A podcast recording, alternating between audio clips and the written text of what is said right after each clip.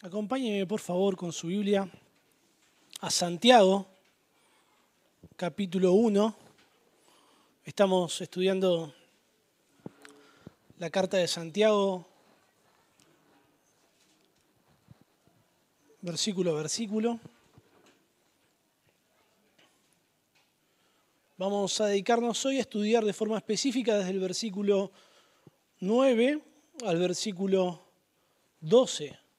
Pero toda esta sección corresponde desde el versículo 2 al versículo 2, es una, una, unidad de pensamiento. Hay un tema que Santiago está hablando desde el capítulo 1, versículo 2 al versículo 12, habla sobre las pruebas.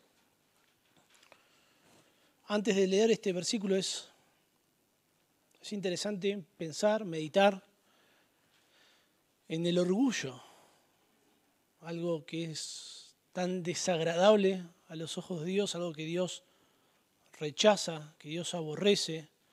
Y el cristianismo es todo lo contrario a lo que, a lo que podría ser el orgullo.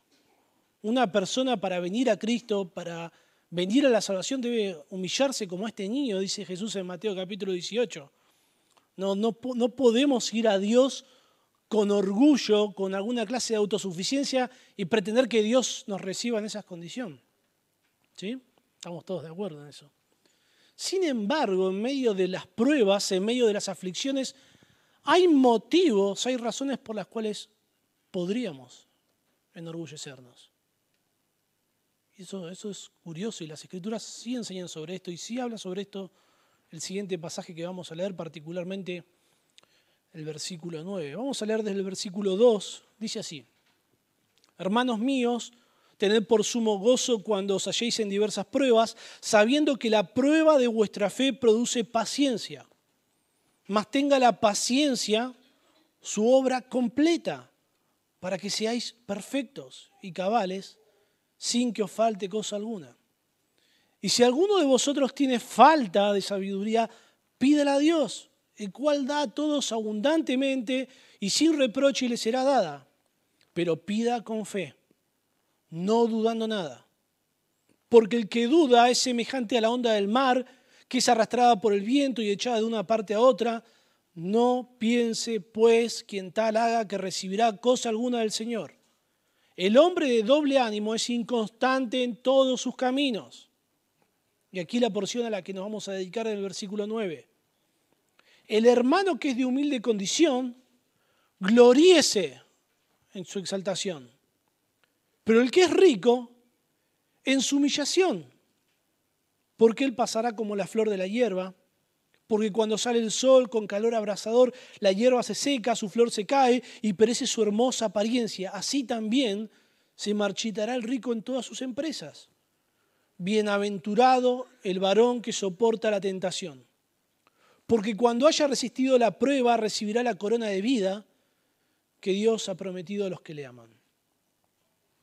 Santiago nos enseña que las pruebas son instrumentos de Dios, son instrumentos en las manos de Dios. Una prueba es cualquier situación adversa por la cual usted puede estar atravesando que haga correr riesgo de alguna manera su lealtad a Cristo, su fidelidad al Señor. Bueno, las pruebas son instrumentos en las manos de Dios. Dios lo que hace es por medio de las pruebas producir virtudes espirituales en sus hijos. Dios obra en la vida de sus hijos para santificarlos. La santificación es un, es un proceso, es un proceso que demanda nuestro esfuerzo, pero Dios también trabaja junto con nosotros para producir santificación en nosotros. Segunda Tesalonicenses capítulo 2 versículo 13 dice que Dios nos escogió desde el principio para salvación Dice, en santificación por el Espíritu y la fe en la verdad. Dios obra en nuestra santificación. Y Santiago 1.21 dice que debemos desechar nosotros toda inmundicia y abundancia de malicia. Nosotros debemos esforzarnos, debemos trabajar junto con Dios en nuestra santificación. Es interesante pensar en lo que pide el Señor Jesucristo en Juan capítulo 17, versículo 17. Es un es un versículo, todo el pasaje es hermoso, pero es un versículo precioso. Juan 17, 17. Es interesante porque esta oración la está haciendo Jesús, Dios hecho hombre, Dios Hijo, hablando con Dios el Padre, pidiendo todo lo que a Dios le agrada, todo lo que es perfecto, es una oración perfecta. Y claramente va a ser respondida esta oración. Y la oración de Jesucristo pidiendo por sus discípulos es santifícalos. Santifícalos en tu verdad, tu palabra es verdad. ¿Cómo podemos pensar de que esta oración no va a ser respondida? ¿Cómo podemos pensar de que los discípulos de Cristo, que los hijos de Dios, no van a ser santificados como el Señor Jesucristo se lo pide a Dios Padre. No hay manera, no hay forma. El punto que quiero establecer es que las pruebas forman parte de los medios que utiliza Dios para santificarnos. Dios nos santifica por medio de la aflicción. Ustedes recuerdan cuando Dios probó a Abraham para pedirle que ofreciera a su hijo Isaac en holocausto. Y él salió aprobado de esa prueba. Su fe se vio fortalecida. Las escrituras dicen que la fe de Abraham fue contada por justicia. Cuando Job fue probado, Job era un hombre justo. Y fue probado por ser un hombre justo, pero en sus declaraciones se hacía evidente que había un poco de orgullo en el corazón de Job. Job estaba un poco orgulloso por su propia justicia. Pero, luego de ser confrontado por Dios y probado, Job se humilla totalmente. Él dice, me aborrezco, me arrepiento en polvo y ceniza. Yo hablaba lo que no entendía. Dios santificó, Dios produce santidad en Job por medio de la aflicción. Los destinatarios a quienes se dirige aquí en Santiago, ellos estaban conduciendo bajo la sabiduría de este mundo, se estaban conduciendo de una manera mundana. En el capítulo 4, versículo 4, él les, les dice, oh almas adúlteras, ¿no sabéis que la amistad del mundo es enemistad contra Dios? Claramente, claramente necesitaban ser probados, necesitaban participar de la santificación, como cada uno de nosotros. Y el tema, el tema que trata Santiago es que ellos estaban respondiendo a las adversidades de esta vida, a las pruebas, de una forma mundana. Estaban respondiendo a las aflicciones como un incrédulo. Si cuando usted puede, puede parecer muy creyente, puede parecer un hijo de Dios, puede vestirse como un hijo de Dios, puede ir a la iglesia, leer la Biblia, etcétera, etcétera.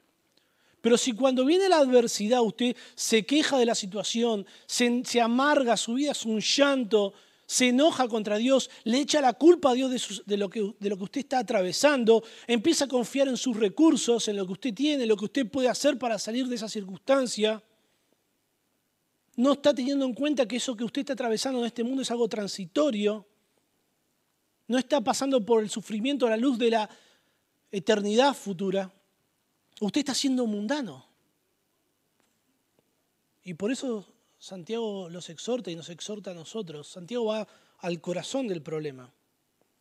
Nosotros estamos viendo que debemos atravesar las pruebas como creyentes, no como mundanos. Anteriormente vimos que los creyentes tenemos el deber de gozarnos en las pruebas. Dios nos manda a gozarnos en las pruebas. Los creyentes debemos recordar que las pruebas son productivas, Santiago se concentra en que Dios produce perseverancia en nosotros por medio de las aflicciones.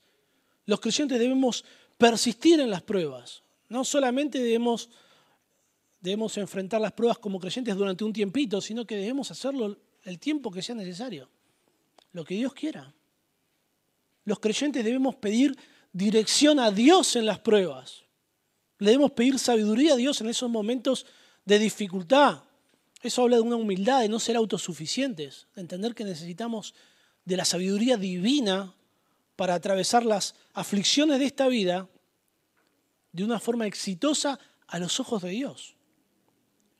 En quinto lugar, que es lo que vamos a ver desde el versículo 9 al 11, vamos a ver que los creyentes en medio de la prueba debemos estar orgullosos por ser hijos de Dios más allá de cuál sea nuestra situación económica. Dice así, el hermano que es de humilde condición, gloríese en su exaltación, pero el que es rico en su humillación, porque él pasará como la flor de la hierba. Porque cuando sale el sol con calor abrasador, la hierba se seca, su flor se cae y perece su hermosa apariencia. Así también se marchitará el rico en todas sus empresas. Bueno, las escrituras enseñan que los creyentes vamos a sufrir en este mundo. Las escrituras enseñan que los creyentes somos lo vil y lo menospreciado de este mundo. Vivir en este mundo confesando a Jesucristo como nuestro Salvador y Señor, nos va a exponer a toda clase de menosprecios, de desprecios. En Lucas 6:22, la Biblia de las Américas lo traduce de la siguiente manera, dice así el Señor, bienaventurados sois cuando los hombres os aborrecen, cuando os aparten, aparten de sí, os colmen de insultos y desechan vuestro nombre como malo por causa del Hijo del Hombre. Si usted es un creyente, si usted se identifica con Cristo, las personas de este mundo lo van a aborrecer, lo van a apartar de sí, lo van a insultar, lo van a desuchar solamente, solamente porque usted es un creyente. Los destinatarios a, quienes se dirige Santiago eran menospreciados por ser creyentes, estaban sufriendo a causa de su fe. Son los que estaban en la dispersión, habían huido de Jerusalén por causa de las de las adversidades por causa de la persecución para salvar sus vidas, habían trasladado sus negocios afuera del país. Y que Santiago les diga que se tienen que gloriar. ¿Por qué Santiago les dice eso? Recuerden que las cartas son documentos ocasionales. Hay, hay un motivo, no es que Santiago dice, ¿qué voy a escribir? voy a escribir sobre esto. No, había una motivación detrás. Y Santiago les dice, gloríense porque ellos no se estaban gloriando en medio de la adversidad, en medio de la persecución, en medio del menosprecio en este mundo, podrían ellos estar considerando su condición de creyentes como una desventaja. Probablemente identificarse como creyentes los afectaría económicamente. Por eso se habla en cuanto es una orden que va con diferentes aspectos dirigida a los pobres y a los ricos. Si usted era pobre y ya estaba sufriendo, ya estaba en una condición de pobreza y, se identificaba con Cristo, su sufrimiento iba a ser aún, aún mayor. Pero si usted era rico y usted gozaba de cierto estatus social por como se consideraban los ricos en aquel entonces, cuando usted se identificaba con Cristo, recuerden que las iglesias mayoritariamente estaban llenas de pobres, usted perdía su estatus social. Incluso identificarse con Cristo podría hacer que los ricos, los ricos creyentes, sus negocios se vieran afectados al identificarse con Cristo. Bueno, ellos, ahí los destinatarios de Santiago se, se conducían de una manera mundana.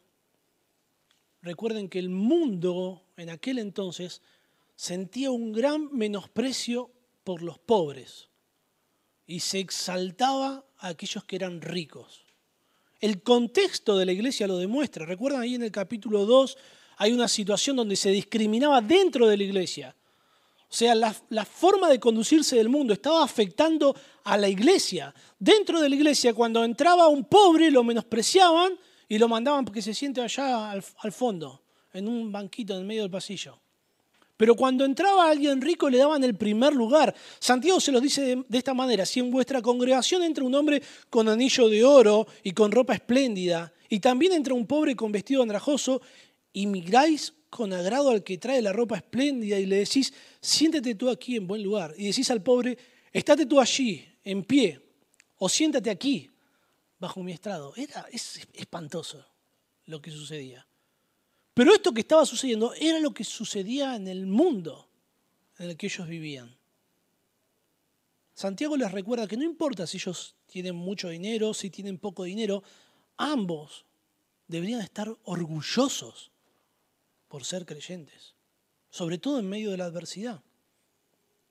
Los pobres deben estar orgullosos de ser creyentes. Dice, el hermano que es de humilde condición, gloríese en su exaltación. La, palabra humilde condición es una, es una sola palabra griega, primariamente significa aquello que es bajo, aquello que es llano, aquello que no sobresale mucho de la tierra. Y de ahí se tomó de manera metafórica para hablar sobre la humildad. Hay tres definiciones. En, algunas ocasiones la palabra humildad define un carácter. Sería la actitud contraria a alguien que es orgulloso, a alguien que es humilde. En otros pasajes describe esta palabra una situación, una situación de adversidad. Alguien que estaba pasando por una situación de oprobio, como los destinatarios de Santiago, que estaban atravesando diversas, diversas pruebas. Ellos fueron forzados a vivir lejos de su país, estaban en condiciones de pobreza extrema, eran oprimidos, los ricos terratenientes se aprovechaban de ellos, los, los arrastraban a los tribunales, blasfemaban de la fe de ellos. Muy a menudo se utiliza en las escrituras, en el Antiguo Testamento, la palabra estar oprimido, estar bajo una situación de opresión y se utiliza en la Septuaginta, que es la versión griega del Antiguo Testamento, se utiliza esta misma palabra. Pero por, por otro lado también describe una situación económica. Ahora, dado que el contraste que hay aquí en Santiago en el versículo 9 y el versículo 10 es con personas ricas, queda claro que Santiago está usando esta palabra no para describir una actitud del corazón de estos, creyentes, sino para describir cuánto dinero tenían. O sea, eran pobres. Es la misma palabra que utiliza Pablo, recuerdan ahí en Filipenses capítulo 4, cuando dice, sé vivir humildemente. Y luego dice, y sé tener abundancia. Los destinatarios no solamente eran marginados en cuanto a su fe, sino que también eran en su mayoría pobres, humildes, económicamente hablando. Usted sabe que en aquel entonces la pobreza era el común denominador de las personas. Si, si nosotros hubiéramos nacido en aquel, en aquel entonces, probablemente todos los que estamos aquí seríamos pobres. Habían pobres y habían ricos y no, no, existía clase media, era, era algo muy raro, no era muy común. Y Pablo les dice a estos pobres hermanos creyentes, les dice que deben gloriarse, gloríese. Esta palabra gloriarse significa jactarse, hacer alarde, van a gloriarse, enorgullecerse. Es un imperativo, es una orden. Debemos prestar atención cuando hay un imperativo, porque es algo que nosotros debemos hacer. Los creyentes debemos gloriarnos, debemos estar orgullosos. Claro, usamos la palabra gloriarnos porque nos parece menos chocante. ¿Cómo puede ser que un creyente esté orgulloso? ¿Hay acaso alguna forma de que un creyente pueda estar orgulloso y sea lícito? Bueno, sí. Este verbo no solamente es un imperativo, sino que, que está en tiempo presente. Debían gloriarse en ese instante, en ese momento, en esa situación. Era muy difícil, pensando en las circunstancias que ellos vivían, en una sociedad donde los pobres eran marginados, y encima como creyentes siendo la escoria de este mundo, que se sientan orgullosos. Era algo totalmente impensado. El nuevo diccionario de teología bíblica dice lo siguiente sobre los pobres en aquel entonces. Dice, los pobres eran generalmente considerados por los ricos como ociosos, embusteros, ladrones, codiciosos de los bienes de los acaudalados, gente sin honor, empujados por su situación a toda clase de vicios y no merecedores de confianza alguna. La pobreza se consideraba como algo natural. Se atribuía a la holgazanería de los pobres mismos o al designio de los dioses, en especial a la diosa de la fortuna. En el mundo greco-romano, hacer el bien al prójimo era, era un acto patriótico. Pero ni un griego ni un romano jamás iban a extender benevolencia hacia los pobres. Siempre que se extendía benevolencia, siempre que se hacía un favor, era con con la expectativa de recibir algo a cambio. Y un pobre alguien menospreciado, ¿qué vas a hacer por un pobre? No hagas nada, no vale la pena. No vale ni dos pesos.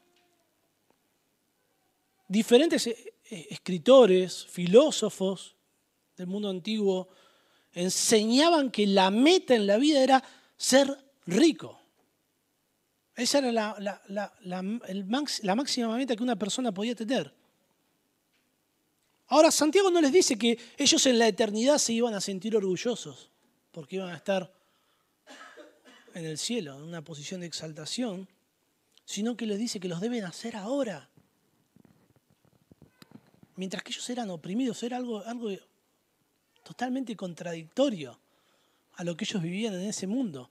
El verbo está en voz media, esto significa que ellos realizaban la acción y que los resultados de esa acción tenían consecuencias sobre ellos. O sea, ellos debían estar orgullosos de ellos mismos. ¿Cómo bíblicamente los, podrían los pobres estar orgullosos? Las escrituras condenan el orgullo. El orgullo personal representa todo lo contrario a lo que enseña el cristianismo. Sin embargo, las escrituras aquí nos mandan a enorgullecernos. El, problema está cuando nos gloriamos en lo que no debemos. Por ejemplo, en Romanos capítulo 11, versículo 18, Pablo no lo busque, Pablo dice, no te jates contra las ramas. Algunos gentiles, las ramas eran los judíos y algunos gentiles estaban orgullosos por haber abrazado, a Cristo y que los judíos en su mayoría no lo hicieron. Y Pablo le dice, no te ensoberbezcas, sino teme. El orgullo en contra de los demás es algo pecaminoso, es algo que, Dios no, no, aprueba. En 1 Corintios capítulo 5, Pablo les dice a los corintios, no es buena vuestra jactancia. Pablo había mandado que aparten de la iglesia, que disciplinen a una persona que estaba viviendo una vida impía, sin arrepentimiento. Y ellos se jactaban de no hacerlo. Decían, bueno, nosotros no vamos a hacer eso, nosotros lo amamos. ¿Cómo lo vamos a decir que, que se vaya de la iglesia si no abandona su pecado? tenían jactancia y les dicen, no, es, no está bien lo que hacen. No está bueno jactarse de hacer cosas contrarias a las que Dios enseña en su palabra. En, en 1 Corintios 1.29 dice que Dios escogió lo vil y lo menospreciado del mundo. Dice, a fin de que nadie se jacte en su presencia. Nadie, nadie va a estar orgulloso en la eternidad, en el cielo, por estar delante de Dios. ¿Por qué? Porque la salvación es por gracia, es por medio de la fe. La salvación no se obtiene por los méritos propios, por los méritos personales. Debemos gloriarnos por lo que la Biblia enseña que sí debemos gloriarnos. Hay un contexto donde sí Dios nos manda a gloriarnos, donde sí Dios nos manda sentirnos orgullosos. Y un texto que marca esto de forma decisiva es Jeremías capítulo 9, versículo 23, dice así.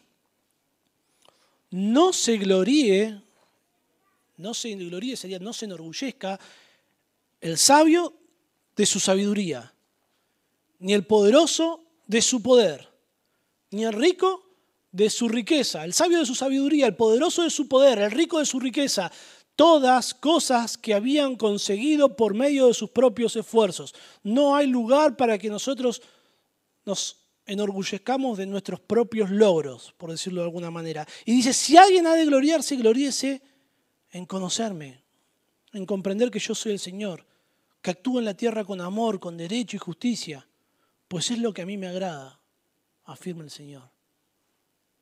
Gloriarse del Señor, gloriarse de Dios, de quién es Él, gloriarse de la gracia que nos dio de conocerle. Son cosas que nosotros jamás, jamás podríamos haber conocido a Dios si Él nos habría quitado el velo que nos impedía ver la luz del Evangelio. No hay ninguna recompensa personal, por decirlo de alguna forma, en ese gloriarnos. Porque lo que estamos honrando es a Dios, es lo que Él ha hecho, lo que Él hace.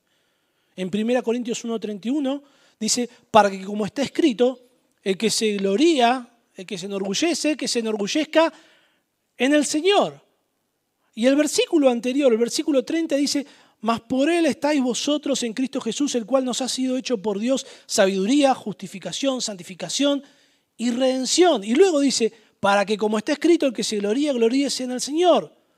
Si nos gloriamos en el Señor es porque somos creyentes, porque Él nos salvó, porque Él nos redimió, por, por ser un creyente, por ser un hijo de Dios. Este orgullo deja fuera toda jactancia personal, toda autorrealización, toda recompensa propia que venga como resultado de nuestro esfuerzo. En ese sentido es que Santiago manda a los pobres a gloriarse, le dice que deben gloriarse en su exaltación. Literalmente significa en su elevada posición. Ahora recuerden, humilde significaba algo llano, algo bajo. Y luego dice, ustedes que están ahí en lo más bajo, gloríense porque están en lo más alto. Es un contraste muy, muy bonito el que está haciendo Santiago. Les dice que son exaltados, que están en una posición alta. Pero ¿cómo puede ser esto? La sociedad los consideraba bajos, sin ninguna exaltación. Bueno, hay algunos pasajes que nos pueden ayudar qué significa esto de la elevada posición, de la exaltación de los creyentes pobres. Lucas 24, 49 usa esta palabra para describir el reino de donde descendió el Espíritu Santo. Dice, he aquí yo enviaré la promesa de mi Padre sobre vosotros. Pero quedaos vosotros en la ciudad de Jerusalén hasta que seáis investidos de poder desde lo alto. Lo alto describe el reino celestial, el reino de Dios. En Efesios capítulo 4, versículo 8, cuando se describe la ascensión de Cristo, se dice que Él subiendo a lo alto, es la misma palabra, nuevamente, se utiliza esta palabra para hablar de la morada celestial, de la morada de Dios. El escritor Evis Carballosa dice sobre este pasaje, es evidente que Santiago está contrastando la pobreza material del hermano aludido con la riqueza espiritual que posee por el hecho de allí. Los destinatarios se estaban conduciendo de manera mundana, juzgaban a las personas por el valor, por cuánto dinero tenían, la sociedad los menospreciaba por ser pobre, ser pobre los humillaba, ser creciente los humillaba aún más. Y Santiago les dice, ustedes tienen que estar orgullosos de ser creyentes. Cuando ser creyentes les, les significaba exponerse a toda clase de menosprecio. Y los motiva a gloriarse en su exaltación, considerando que bajo los parámetros de Dios, por la fe, los creyentes ya pertenecemos a ese reino celestial. Ya tenemos una posición elevada. Aunque claro, todavía estamos esperando ese día que nos despojemos de nuestros cuerpos de humillación y sean transformados en cuerpos de gloria. Usted puede tomar al creyente más pobre, más humillado, más insignificante en toda la historia de la humanidad. Y sin embargo, a pesar de su baja condición económica, va a tener el grado más alto que un ser humano puede tener en toda la historia, ser un hijo de Dios.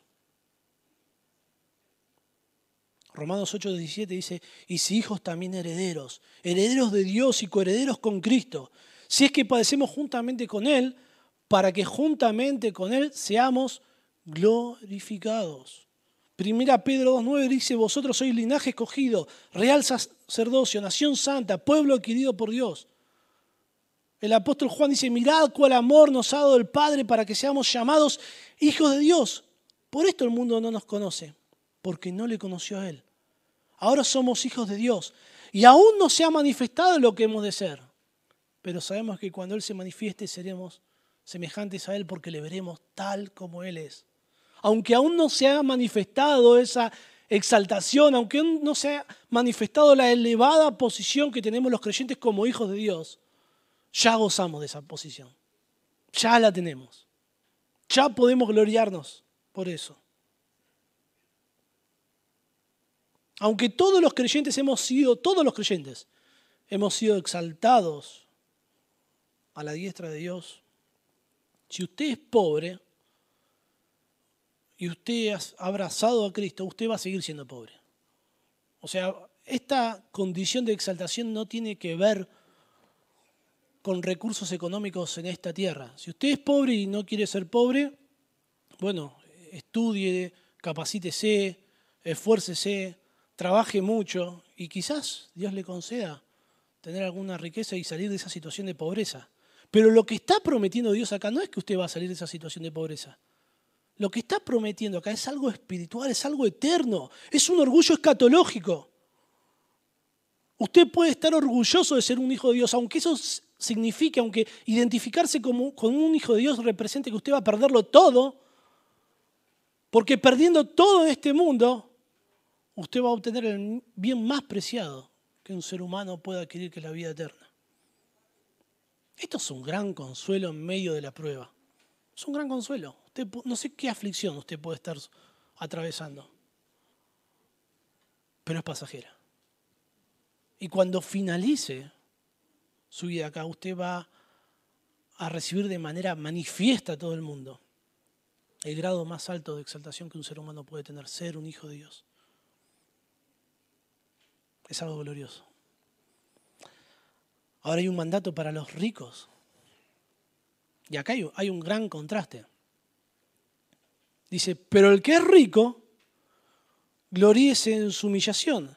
Es un, contraste todo, totalmente opuesto. El que es rico, el que está en una elevada posición, gloríese en su baja posición. Ahora, ¿quién es este hombre rico? Hay toda una discusión, que sí es necesario que, la podamos resolver, porque, si porque depende de la postura que tomemos lo que vamos a interpretar de este pasaje y cómo va a afectar eso a nuestras vidas. Algunos dicen que este hombre rico es un incrédulo, que, que no es un creyente. Otros dicen que sí que es un creyente. Bueno, hay que resolver esto. Particularmente yo me inclino a, pensar de que está hablando de... Claro, los ricos eran un grupo minoritario. Ya en la sociedad de aquel entonces, pobres había un montón, ricos muy poquitos, muy poquitos, muy pocos. Las mediciones, por ejemplo, del, año 1800, estimaba que en el año 1800 solamente el 3% de la población mundial eran ricos, después los demás eran todos pobres. Así que imagínense. En el capítulo 4, del versículo 13 al 17, hay una, en Santiago, hay una exhortación, no lo vamos a leer por una cuestión de tiempo, pero hay una exhortación que se dirige a un grupo muy particular dentro de la iglesia, y este grupo particular realizaba viajes de negocios, viajaban para traficar, y hablan de, ganancias que iban a acumular. Y decían, bueno, iremos y traficaremos, y, hablaban de lo que iban a ganar en, ese año comercial y pensar en esos términos. De pronto muchos de nosotros podemos hacer eso, eh, pensar en esas maneras, en hacer un viaje por negocios, en viajar a algún lugar, ir a vender productos, en lo que vamos a ganar, pero en aquel entonces era algo, era algo imposible para una persona. Solamente una persona acaudalada podía pensar en estos términos. El Nuevo Testamento registra que en algunas iglesias había miembros que eran ricos. Por ejemplo, en la iglesia en Éfeso. Hay una exhortación de parte de, de, Pablo a Timoteo que tenía que tratar con los ricos que estaban en la iglesia. La palabra rico no, no, dice nada sobre el estado espiritual en, este contexto. No es que alguien rico es alguien malo. Job era muy rico, muy rico. Muy rico. Abraham también. Y sin embargo, ellos son grandes ejemplos para nosotros. La Biblia no condena la riqueza, no condena el dinero. El dinero no es malo en sí mismo, sino el uso que le damos al dinero. La Biblia condena el amor al dinero, la avaricia, la codicia, el deseo desenfrenado por las posesiones o por los bienes materiales, incluso cuando son con fines egoístas, porque usted puede adquirir materiales económicos, cosas económicas para bendecir a otros, y es algo lícito. Otros dicen que la metáfora de la hierba que se seca y se muere e-, esa metáfora solo puede tener sentido si es un, es un incrédulo. Bueno, la metáfora de la hierba que se seca, que se muere, no está dirigida exclusivamente a incrédulos y Santiago no es el primero que utiliza esta metáfora. Dice así la metáfora, ahí en el versículo 10 al final, dice, porque él, hablando del rico, pasará como la flor de la hierba, porque cuando sale el sol con el calor abrasador, la hierba se seca, su flor se cae, perece su hermosura apariencia, así también se marchitará el rico en todas sus empresas. Bueno, esta metáfora no, no, fue algo exclusivo de Santiago. Hay otros autores que ya han usado esta metáfora anteriormente y, ver cómo ellos usaron la metáfora, qué significado le dieron a esta metáfora, nos puede arrojar luz para, para entender a qué se refiere Santiago. Por ejemplo, en Isaías capítulo 40 aplica esta metáfora no a los ricos, sino a todo ser humano. Isaías dice que todo ser humano es como la flor de la hierba. Dice así. Isaías 40, versículo 6, la segunda B, 6b, la segunda parte. Toda carne, fíjese, toda carne es como hierba. Toda su gloria como la flor del campo. La hierba se seca y la flor se marchita, porque el viento de Jehová sopló en ella. Ciertamente como hierba es el pueblo. Sécase la hierba, marchítase la flor, mas la palabra del Dios nuestro permanece para siempre. Isaías usa esta metáfora para representar que la vida de, los de todos los seres humanos es efímera, es temporal, es, algo breve. Nos vamos a morir y ya nadie ni se va a acordar de nosotros. Quizás nos recuerden nuestros hijos, pero después ya nuestros nietos, nuestros nietos no iban a saber quién fue. ¿Quién fue? Pero la palabra de Dios es eterna, permanece para siempre. Amén. David utiliza esta metáfora un salmo precioso, el Salmo 103. Él dice, el hombre como la hierba son sus días. Todos, no el hombre rico, todos. Florece como la flor del campo que pasó el viento por ella y pereció y su lugar no la conocerá más. Nuevamente, es el mismo concepto, describir que la vida es corta, que la la vida es efímera, que toda la gloria que podamos ostentar acá, el día que morimos, se acaba. Tanto Isaías como Salmos utilizan esta metáfora para hablar de la vida como algo pasajero, como algo breve, como corta, como temporal, como efímera. ¿Por qué Santiago la va a utilizar de una forma diferente para hablar de la condenación? No tiene ningún sentido. Es muy interesante el Salmo 49. El Salmo 49 explica esta metáfora. El salmista abandona la metáfora y habla ahí directamente. Dice lo siguiente, el versículo 16.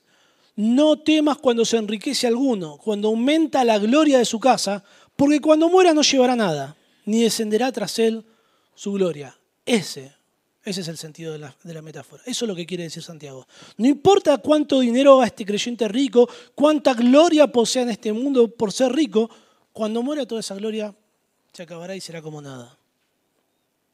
Santiago dice que los ricos pasarán como la flor del campo. Y algunos se agarran de esta palabra y dicen pasarán. Solo los incrédulos son los que van a pasar. Bueno, esta palabra no se utiliza en el Nuevo Testamento para hablar del juicio, sino que se utiliza con la idea de dejar de existir. En Mateo 24, 35 el Señor dice, el cielo y la tierra pasarán, van a dejar de existir, pero mis palabras no pasarán. Luego se marchitarán todas sus empresas. Algunos ven que estas descripciones son como muy fuertes para hablar de, un creyente. Marchitará es un verbo futuro, está en voz pasiva. El sujeto no realiza la acción, sino que recibe la acción. Y es una, es una palabra que no aparece en todo el Nuevo Testamento, solamente aparece acá. Y en el uso secular esta palabra describía un fuego que usted sabe, si usted agarra, prende unas ramitas, se prende un fuego y usted lo abandona. ¿Qué pasa con ese fuego? Se va extinguiendo. O esto es lo que significaba esta palabra, como un fuego que se va extinguiendo de a poco. Este, sería una linda metáfora para describir la muerte. Cuando se habla de sus empresas, que dice se marchitará en todas sus empresas, se puede traducir como sus negocios. La idea es que toda la posesión elevada que un rico puede tener en ese momento, sobre todo bajo los estándares que se vivían en ese momento, alguien que a los ojos del mundo hubiera sido reconocido como quien ya cumplió su meta en la vida por el solo hecho de ser rico, bueno, todo eso que, había logrado se iba a marchitar cuando él muriera. Ya cuando muera, toda la gloria que tenía en este mundo ese creyente solamente por ser rico, la va a perder, no la va a tener más. Yo creo que es concluyente explicar por qué no se lo llama hermano. Creo que este es el argumento más sólido y más fuerte de por qué es un hermano y por qué es un rico creyente. Algunos dicen, bueno, se omite llamarlo hermano, ¿vieron? ¿Vieron que no se lo llama hermano? Dice, el que es rico en su, humillación y ya. Fíjese, no solamente se omite la palabra hermano, ¿qué otra palabra se omite? Lea su Biblia.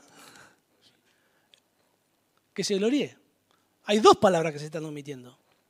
Dice el versículo 9, el hombre que es de humilde condición, gloríese en su exaltación, pero el rico en su humillación. Se omite la palabra hermano, pero también se omite la palabra gloríese. Ahora, ¿por qué hizo esto Santiago? Se, le, se olvidó. Se olvidó de poner esas palabras ahí. Se olvidó de ponerle el verbo de la acción. No, es un recurso literario que se usaba en aquel entonces, en la literatura en aquel entonces, en la literatura, en la literatura hebrea, es un recurso literario que se llama elipsis. Y aún nosotros lo usamos cuando escribimos. Las palabras no se repiten por un descuido, sino que no se repiten adrede, a propósito. El objetivo al no repetir esas palabras es que nosotros no le prestemos atención a esas palabras, no prestemos atención a las palabras de que es un hermano o, de que debe gloriarse, sino que prestemos atención a todo lo que se dice adelante, que dice que debe gloriarse en su humillación, que debe humillarse, que toda su riqueza y toda su gloria va a pasar, que se va a marchitar. Eso es a lo que debemos prestar atención y lamentablemente se le ha prestado atención a esas palabras lo que se debe enfatizar es la humillación del rico, que sus logros económicos son temporales. Es interesante que un, erudito que, menciona de que, de que este pasaje habla de un incrédulo, sin embargo, afirma que desde el punto de vista de la estructura gramatical de la oración, cuando dice, pero el que es rico en su humillación, exige que debe gloriarse. Y exigir que debe gloriarse implica que también debe exigirse que es un hermano. Por eso se están omitiendo esas dos palabras. Otros dicen, bueno, no hay ninguna amonestación. Sí que hay una amonestación. Lo que pasa es que se omitió por elipsis. La amonestación es gloríese. Hay una orden para los ricos. Deben gloriarse. ¿Entienden? Bueno, a mí, a mí me pareció muy claro, muy contundente esto. Es un, simplemente es un, es un recurso literario. Son creyentes ricos que deben gloriarse en su humillación.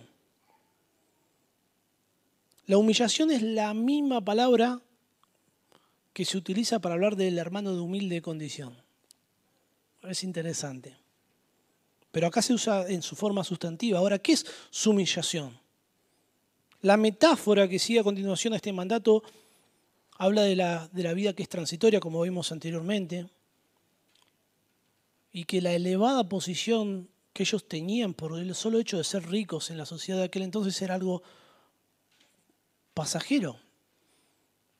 Sin embargo, en el presente, un creyente rico en la iglesia, ahí en, en, donde, estaba, donde se reunían los hermanos a quienes se dirige Santiago, debía gloriarse por su presente humillación. ¿Qué es esto de la humillación? Algunos argumentan que la humillación probablemente sea el tiempo de pruebas que estaba pasando. Ellos, los ricos, también eran perseguidos al ser creyentes. También se verían sus vidas dificultadas y probablemente la prueba es descrita como un tiempo de humillación. Pero si nosotros tenemos en cuenta que en aquel entonces, y ahora también, en todas las épocas en mayor o menor medida, ser creyente representaba una humillación. No solamente para el pobre, sino para el rico.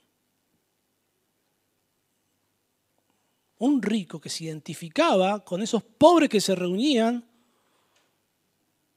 para recordar al Señor, se exponía al menosprecio. Pablo en 1 Corintios 4:13 dice que somos descritos como la escoria del mundo, el desecho de todos. El versículo 12 dice, nos maldicen y bendecimos, padecemos persecución. En la iglesia un rico no, no debía gozar de ningún estatus social ni de ninguna superioridad. Aunque estaba pasando una situación irregular en, en los destinatarios a quienes se dirige Santiago, donde se reconocían a los ricos los hacían sentarse en lugares de privilegio, a los pobres los mandaban allá parados. Bueno, eso no es el común denominador en todas las iglesias del Nuevo Testamento. Ser creyente era considerarse igual que cualquiera de los pobres que había en la iglesia. Un rico de aquel entonces no se relacionaba con los pobres. En Romanos capítulo 2, versículo 11 dice que en la iglesia no hay acepción de personas para con Dios. Romanos 10, 12 dice que no hay diferencia entre judío o griego. No hay esclavo ni libre, no hay varón ni mujer. Todos vosotros sois uno en Cristo. Esto se podría aplicar al tema de la pobreza y la riqueza. Cristo une en una profunda relación de comunión al pobre más miserable junto con el, rico que posee la mayor gloria, si se convierte, si abraza al Señor. William Barclay dice lo siguiente, en la iglesia primitiva no había diferencia de clases. Podía suceder que un esclavo fuera el pastor de la congregación, el que predicaba y administraba los sacramentos, mientras que su amo no era más que un simple miembro. En la iglesia se borran las dignidades sociales del mundo y ninguno importa más que otro. En el momento que, que un rico se identificaba con los creyentes, se identificaba con los pobres que se congregaban en en esa congregación, iba a sufrir menosprecio, iba a ser humillado.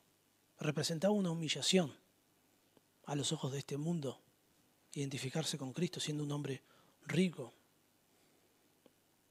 y Santiago le dice que esa humillación debía ser un motivo de orgullo, debía gloriarse en humillarse de tal manera. Debía estar orgulloso por, humillarse de esa forma, porque humillarse de esa forma era una evidencia externa de que su fe era genuina, de que su fe era verdadera, de que en un futuro eterno tendría una posición exaltada junto con los pobres creyentes, con los creyentes pobres. Usted sabe que la, Biblia habla de que las riquezas representan un gran peligro. El Señor dice, difícilmente entrará un rico en el reino de los cielos. En 1 Timoteo 6, 17 se manda a los ricos que, que no sean altivos, tener posesiones. no hace falta tener muchas posesiones. Con que tenga pocas posesiones, eso nos da una falsa sensación de, de seguridad. ¿no? Es sabio tener, por ejemplo, un dinero ahorrado para enfrentar futuras crisis económicas. En la Biblia hay un montón de principios para eso. Pero nuestra confianza no debe estar en los ahorros que tenemos. Nuestra confianza debe estar en Dios. Warren Wirby dice lo siguiente, Santiago enseña que la gracia de Dios hace pobre al rico porque el tal no puede depender de sus riquezas y hace rico al pobre, porque éste hereda las riquezas de la gracia en Cristo. Santiago nos exhorta a que atravesemos las pruebas como creyentes, no como mundanos. Y un creyente debe estar orgulloso de ser creyente. Debe estar orgulloso de ser un hijo de Dios. ¿Por qué? Porque no hay ningún mérito en estar orgulloso de ser un hijo de Dios. No tiene que ver con nosotros. Si la salvación fuera por obras, uno podría estar orgulloso de ser un hijo de Dios. Porque, bueno, acá estoy, soy un hijo de Dios, obedecí los mandamientos, iba a la iglesia, leía la Biblia, hice un montón de cosas buenas. Pero la Biblia dice que la salvación es por gracia. Usted debe arrepentirse de sus pecados, creer en Cristo como su Salvador. Es la única forma en la que usted podría gozar de la elevada posición que goza un creyente a los ojos de Dios. En este mundo identificarnos con Cristo representa sufrimiento, sufrir más. No solamente usted va a sufrir, quizás no hay tanta discriminación en este mundo en cuanto al dinero que usted tiene si usted es creyente, pero puede ser en la escuela, en el trabajo, sobre todo en lo que es a nivel académico, los profesionales, sobre todo los profesionales científicos. Son escarnecidos cuando se identifican con Dios. Bueno, la Biblia dice que nosotros nos debemos gloriarnos por ser hijos de Dios, independientemente de cuál sea nuestra condición económica.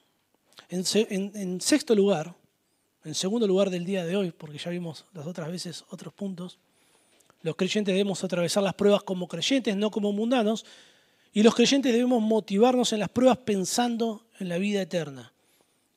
Dice así, bienaventurado el varón que soporta la tentación, porque cuando haya resistido la prueba, recibirá la corona de vida que Dios ha prometido a los que le aman. Santiago quiere motivarnos a soportar las pruebas hasta el fin, pensando en la vida eterna como si fuera nuestra recompensa. Ahora, esto no nos debe confundir, pensar en la vida eterna como una recompensa no nos debe confundir en que la vida eterna es algo que nosotros podemos ganar por obras, ya hemos mencionado eso. Sin embargo, las escrituras enseñan que la fe verdadera, cuando alguien realmente se convierte al Señor, la fe genuina produce frutos. Y entre los frutos de la fe genuina es la perseverancia. La perseverancia en las pruebas es una evidencia de que la fe es verdadera. Meditar en la vida eterna como en el resultado final de una vida fiel al Señor debe ser algo que nos debe motivar. Debe ser algo que nos debe motivarnos a permanecer fieles en medio de la adversidad. Y es un versículo muy curioso porque Santiago hace un montón de conexiones léxicas de palabras con todo lo que él habló anteriormente. Fíjese, primero dice, bienaventurado el varón que soporta la tentación. Esta palabra tentación se podría traducir mejor como prueba. Es la misma palabra que se utiliza en el versículo 2 cuando dice, hermanos, tened por sumo gozo cuando os halléis en diversas pruebas. Aquí es la primera conexión. Luego dice, el varón que soporta. Es la misma palabra que se traduce paciencia en el versículo 3 y en el versículo 4. Cuando dice cuando haya resistido la prueba, es la misma palabra que se utiliza en el versículo 3 para hablar de la prueba de vuestra fe. Y se repite el concepto nuevamente de ser aprobado. Nos dice que debemos ser bienaventurados y esto se conecta con cómo empieza Santiago, hablando de que debemos tener sumo gozo cuando nos hallemos en diversas pruebas. Todo, todo lo anterior lo resume en este versículo. Y el gran resultado de la prueba es demostrar que la fe es verdadera, que la fe es genuina. Dice bienaventurado, significa bendito, afortunado, dichoso, feliz, es un adjetivo, es una alegría, un gozo interno que se mantiene internamente a pesar de que las circunstancias sean adversas. Al igual que con la palabra gozo cometemos el error de pronto, que no es tan error, pero sí es un error de relacionarlo con la palabra felicidad. El tema es que en nuestra cultura la palabra felicidad tiene que ver con, con situaciones favorables. ¿no? Algo nos sale como queríamos y sí, estoy re feliz. Pero si no nos sale ya no estamos felices. Bueno, el gozo, la bienaventuranza esta no tiene que ver con las situaciones que nosotros estamos atravesando. Estamos atravesando. Nos dice que el que es perseverante en la prueba es bienaventurado. ¿Por qué? Dice, porque cuando haya resistido la prueba. ¿Qué significa esta frase? La Biblia de las Américas lo traduce porque una vez que, haya, que ha sido aprobado. Resistido significa suceder, resultar, manifestar. Y la palabra prueba es una palabra que Pablo utiliza para hablar de ser aprobado delante de Dios. En ocasiones esta aprobación Pablo lo utiliza para hablar como un resultado de la fe verdadera. Una vez que haya sido aprobado, esa es la idea. Una vez que ha sido aprobado, recibirá la corona de vida. La prueba pone en evidencia que somos aprobados. Pone en evidencia que la fe es genuina, que es auténtica, que es verdadera, que no es una, algo que se hizo en un momento por las emociones, por las presiones, que no fue una decisión que se tomó en un momento y después quedó ya en la historia. Dice, recibirá la corona de vida. Es, un verbo recibirá que está en futuro. Da la idea de que esta recompensa se obtendrá en la eternidad futura. La, la manifestación final, sin lugar a duda de que somos aprobados, de que somos verdaderos hijos de Dios, será en la morada celestial. Es allí donde el Señor va a decir, bien, buen siervo y fiel, sobre poco has sido fiel, sobre mucho te pondré, entra en el gozo de, tu Señor. Entrar en el gozo del Señor es un sinónimo de entrar en la morada celestial. Recibirá la corona de vida, dice que Dios ha prometido a los que le aman. El término corona, si es la primera vez que usted lee este versículo, va a pensar en, la corona de un rey, pero este término se toma principalmente de los deportes aquellos deportistas que corrían, por ejemplo, una maratón, una carrera, cuando terminaban la, carrera, le ponían una corona de laureles por encima de la cabeza. Y es claramente un término para describir una recompensa. Pero la palabra de vida, porque dice que esta corona es de vida, la palabra de vida describe qué es esta recompensa. ¿Cuál es esta recompensa? Apocalipsis capítulo 2, versículo 10 puede explicarnos cómo se recibe esta corona de vida. Dice así, está hablando el Señor, dice, no temas en nada lo que vas a padecer. Y aquí el diablo echará a algunos de vosotros en la cárcel, para que seáis probados. Y tendréis tribulación por diez días. Sé fiel hasta la muerte, y yo te daré la corona de vida. La única forma de que estas personas recibieran la corona de vida era en el cielo siendo fiel hasta la muerte, en la eternidad futura. La fe genuina, la fe verdadera, no, no es aquella que cuando viene la prueba, cuando viene la adversidad, abandona el cristianismo y ya no quiere saber más nada con Dios, sino que es la fe que persevera te recuerdan, hemos mencionado en otros sermones la parábola del sembrador allí en Lucas capítulo 8 y la explicación que el Señor hace de esa parábola. Y cuando menciona la semilla que cayó en la piedra, dice, cuando, la que cayó en piedra, cuando viene la prueba, se aparta. Y el versículo 15 dice, mas las que cayó en buena tierra, estos son los que con corazón bueno y recto retienen la palabra vida y dan fruto con perseverancia. La fe verdadera persevera. La perseverancia de los creyentes es una consecuencia de la fe. La salvación no se obtiene como un resultado de perseverar hasta el fin, sino que perseverar hasta el fin es un resultado de la salvación. MacArthur dice, la perseverancia confirma la aprobación de Dios porque da evidencia de salvación. Algunos, algunos enseñan así, yo creía durante mucho tiempo que estas coronas o que la corona de vida era una de muchas recompensas que Dios daría a algunos de sus hijos de manera particular por causa de, su fidelidad. Bueno, Santiago no está describiendo una recompensa de varias por causa de la fidelidad, sino que está describiendo la gran recompensa, el gran galardón. Un galardón que es común a todos los creyentes verdaderos. Porque dice que esta corona de vida Dios la ha prometido a los que le aman. La recompensa de vida la reciben quienes perseveran, quienes son aprobados y quienes aman al Señor. Todas estas son las descripciones de un creyente verdadero.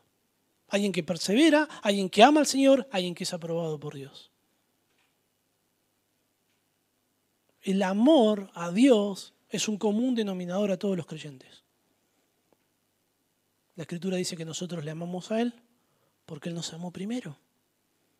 Un verdadero creyente es alguien que ama a Dios y ama a su prójimo. Juan es muy claro, en 1 Juan 4.8 dice, el que no ama no ha conocido a Dios. Ya está, porque Dios es amor. Capítulo 5, versículo 3 dice, pues este es el amor de Dios, que guardemos sus mandamientos. Alguien que conoce supuestamente a Dios, pero luego con su vida lo aborrece hasta el fin de sus días, no puede atreverse a decir que conoce a Dios. Es una mentira, es un engaño, se está engañando a sí mismo. Amar a Dios es, es una prueba de la fe verdadera. Cuando nosotros creemos en el Señor Jesucristo, se arranca nuestro corazón de piedra que odiaba a Dios y se nos da un corazón de carne que ahora ama a Dios, que ahora busca agradar a Dios, que ahora procura serle agradable. La idea de que alguien que es salvo, alguien que hizo una profesión de fe en algún momento, que hizo, repitió una oración, pero que en la prueba no persevera, que abandona la fe, que no ama a Dios, que no ama a otros, que rechaza los mandamientos de Dios, no solamente que no es bíblica, sino que es, un error, es una mentira, es algo falaz.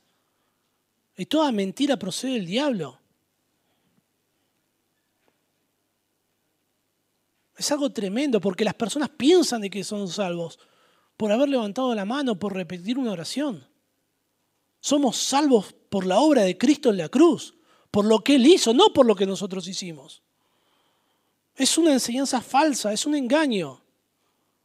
Pero el propósito de Santiago es animarnos a perseverar en las pruebas, considerando la vida eterna como si fuera una recompensa.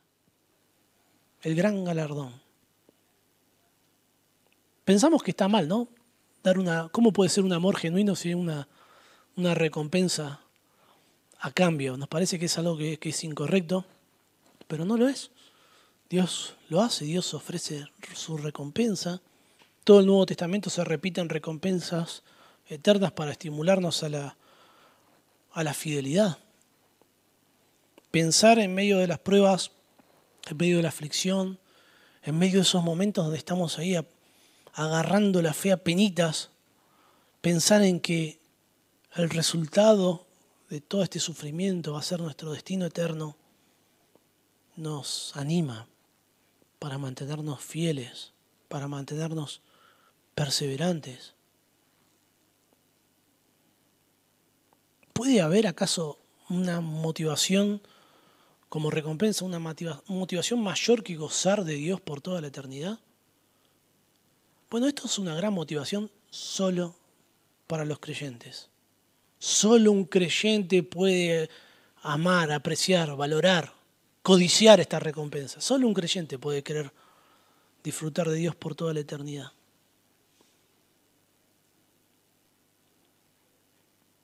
Los creyentes debemos perseverar en las pruebas contemplando la, recompensa eterna. Hermano, las pruebas son diversas, dice Santiago. Yo no sé qué, prueba está usted atravesando. No sé si, si le ha sucedido, pero hay momentos donde decimos, no puedo más, no puedo seguir más. Y sin embargo Dios le sostuvo.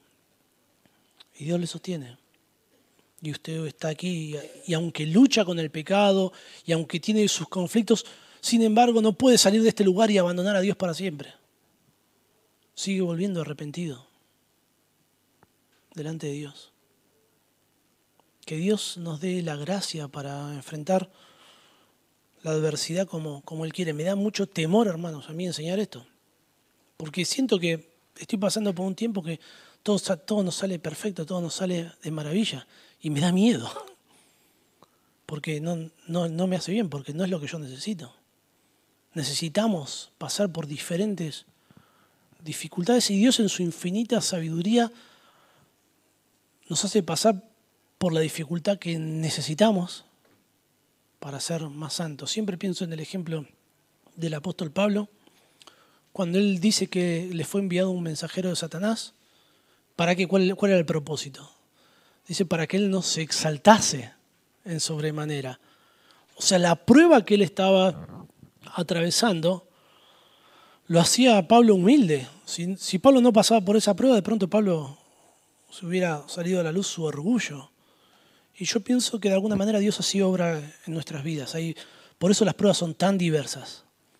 Porque nuestros pecados son, tenemos tanta imaginación para el pecado. Somos tan distintos y Dios, por medio de las pruebas, hace justo lo que necesitamos nosotros para mantenernos fieles y perseverantes. Oremos. Señor Dios, nos humillamos delante de ti, Padre.